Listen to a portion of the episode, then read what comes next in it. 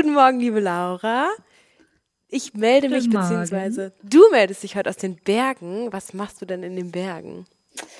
Ich bin tatsächlich aus Berlin geflüchtet, weil ich Corona hatte und ich war 14 Tage in Quarantäne und auch ehrlich gesagt ziemlich kaputt. Ich habe es überlebt, keine Sorge, mir geht es auch wieder gut, aber ich wollte einfach mal so ein bisschen aus der Stadt raus. Corona infiziert gewesen und dann hast du selbst dich ins Auto gesetzt und bist abgehauen? Nee, nee, nee. Ich war schon wieder negativ und war halt 14 Tage in Berlin in der Quarantäne gehangen.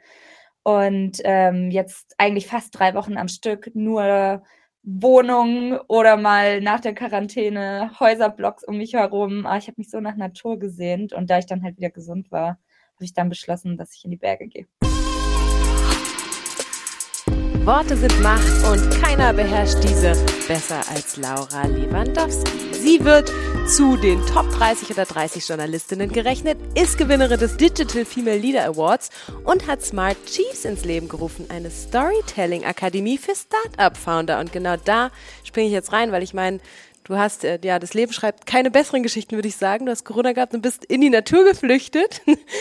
Was hat's mit dem Smart Chiefs auf sich? Ja, also das ist tatsächlich ein Herzensprojekt, das ich echt schon länger im Kopf hatte. Das Ganze hat eigentlich so angefangen, dass mich schon immer viele Startups oder eben Gründer natürlich angefragt haben, hey Laura, kannst du mir bei der Pressemitteilung helfen? Laura, kannst du uns bei der Unternehmensgeschichte weiterhelfen? Kannst du uns eine Website texten? Oder uns äh, ganz platt gesagt auch einfach in die News bringen. Und natürlich kann ich das halt nicht alles machen, so gern ich es auch würde. Da waren teilweise echt ganz tolle Ideen dabei. Und was mich ja immer begeistert ist, wenn es wirklich so einen gesellschaftsrelevanten Impact hat oder irgendwie eine gesellschaftsrelevante Idee ist. Und dann dachte ich mir so, hey, schade eigentlich, dass ich diese ganzen Leute gar nicht betreuen kann, ne? weil ich meine, auch meine Zeit ist irgendwann begrenzt. Und ähm, was ich vor allem auch schade finde, dass ich diese Leute untereinander nie, nie kennenlerne. Oder eben selten. Nur wenn ich halt mal wieder ein Dinner veranstalte. Und das war jetzt natürlich auch mit Corona etwas schwierig, wie wir alle wissen. Und ähm, dementsprechend habe ich mir gedacht, okay, was ist der nächste Schritt äh, zur Lösung des Problems? Und dann bin ich eigentlich auf Smart Chiefs gekommen. Und witzigerweise habe ich noch nie darüber gesprochen, wie ich eigentlich auf den Namen gekommen bin. Äh, ich werde das jetzt einfach mal machen. Und zwar ja, es ist eigentlich gar keine verrückte Story, aber ich fand den Namen cool. Ich habe ähm, in den USA ein Netzwerk gesehen und zwar heißt es einfach nur Chiefs und das richtet sich aber komplett an Frauen, soweit ich weiß, in der Vorstandsetage oder die jetzt in C-Level-Positionen wollen. Und die sind in relativ kurzer Zeit in den USA sehr groß geworden, haben natürlich, wie du dir vorstellen kannst, auch viel Rückhalt bekommen äh, von großen Unternehmen. Ist natürlich auch ein heißes Thema, diese Frauenwelt. Und ähm, der Name, der war irgendwie so kurz und prägnant, aber natürlich wollte ich A nicht den Namen kopieren. Und zweitens ähm, finde ich einfach nur Chiefs könnte in meiner Wahrnehmung zumindest auch so ein bisschen in so ein altes Paradigma zurückfallen. Also einfach dieses Hasseln und Chiefs bedeutet irgendwo auch eine Hierarchie für mich. Einer steht über dem anderen und ich finde das gar nicht mehr so zeitgemäß. Und da ich eine große Verfechterin von New Work bin und generell auch von smarten Arbeiten und nicht nur hartem Arbeiten, dann gesagt, das heißt jetzt Smart Chiefs. Das ist eine schöne Geschichte. Aber das Smart Chiefs äh, zu erreichen und dieses nachhaltige Arbeiten ist gar nicht so einfach. Gab es denn Momente in deinem Leben, wo du es überhaupt nicht konntest, wo du gemerkt hast, obwohl du ein Digital Native bist, du Native bist, du verstrickst dich total? Ja, absolut. Also ich glaube wahrscheinlich sogar, weil ich ein Digital Native bin. Ähm, und ich glaube, das war wahrscheinlich rückblickend oder ich weiß gar nicht, ob man sagen kann, dass es jemals abgeschlossen ist. Ich glaube, man kann das äh, immer wieder und immer wieder auf die eigene Agenda holen. Aber ich glaube, das hat so mit 26, 27 angefangen, dass ich ja eigentlich bei der Deutschen Presseagentur war. Ich hatte gerade meinen Job gekündigt und dann bin ich halt so ins Land der unbegrenzten Möglichkeiten gesprungen, selbst sozusagen. Und ich habe äh, gewusst, ich bin ein wahnsinnig kreativer Kopf, was einerseits ein Segen, manchmal vielleicht aber auch ein Fluch ist, weil in meinem Kopf natürlich unfassbar viel los ist und ich auch so viele Ideen habe, Amelie. Also manchmal muss ich selber mir halt Tools überlegen, wie ich die einfach in ähm, Schach halte.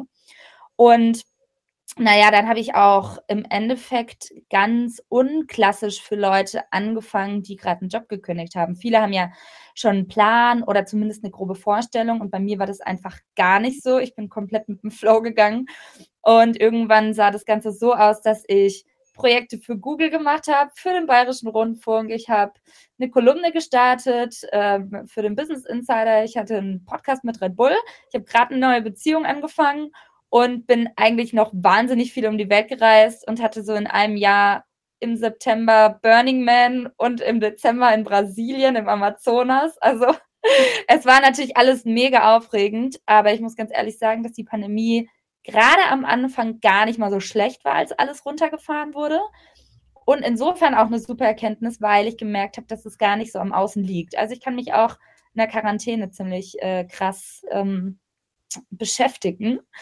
Und da habe ich dann, glaube ich, nochmal ganz, ganz klar für mich definiert, du musst dir halt selbst in deinem Kopf einfach Raum schaffen. Also es ist nicht das Angebot oder die Möglichkeiten von außen, die du wahrnehmen äh, möchtest, sondern musst halt Klarheit schaffen, was sind die nächsten Schritte, was ist der Fokus. Und ich glaube, ich bin richtig obsessiv geworden mit dem Wort Fokus und vor allem auch mit dem Wort Nein sagen.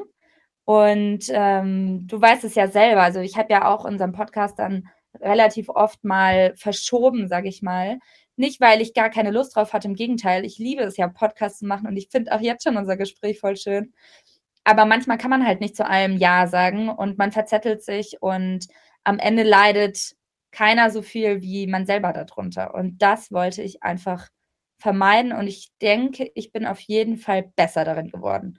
Wie gesagt, ne, also die Reise ist nie zu Ende, aber ich persönlich habe für mich auf jeden Fall einen ganz großen Mehrwert in meiner bis jetzigen Reise gesehen. Ja. Boah, Laura, vielen, vielen Auf lieben Dank. Fall. Jetzt haben wir eine wunderbare halbe Stunde miteinander verbracht. Das ist aber noch nicht ganz vorbei. Ich fand es jetzt gerade einfach so ein schönes rundes Ende. Deswegen ähm, mache ich die Überleitung zu meinem kleinen Spielchen. Und zwar, wo der Gast mir drei Geschichten mitbringt, wovon eins eine Lüge ist, die ich rausfinden darf. Jetzt schauen wir mal, wie gut du lügen kannst.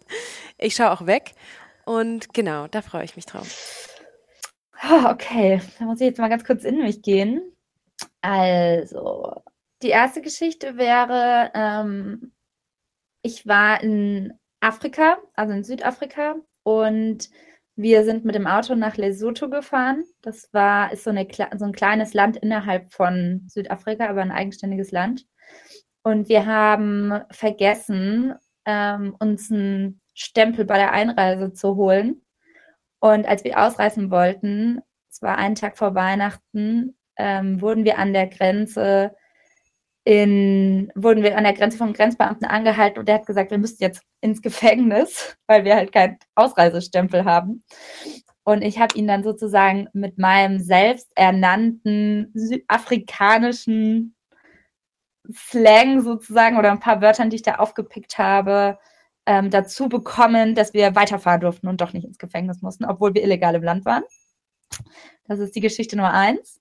Geschichte Nummer zwei.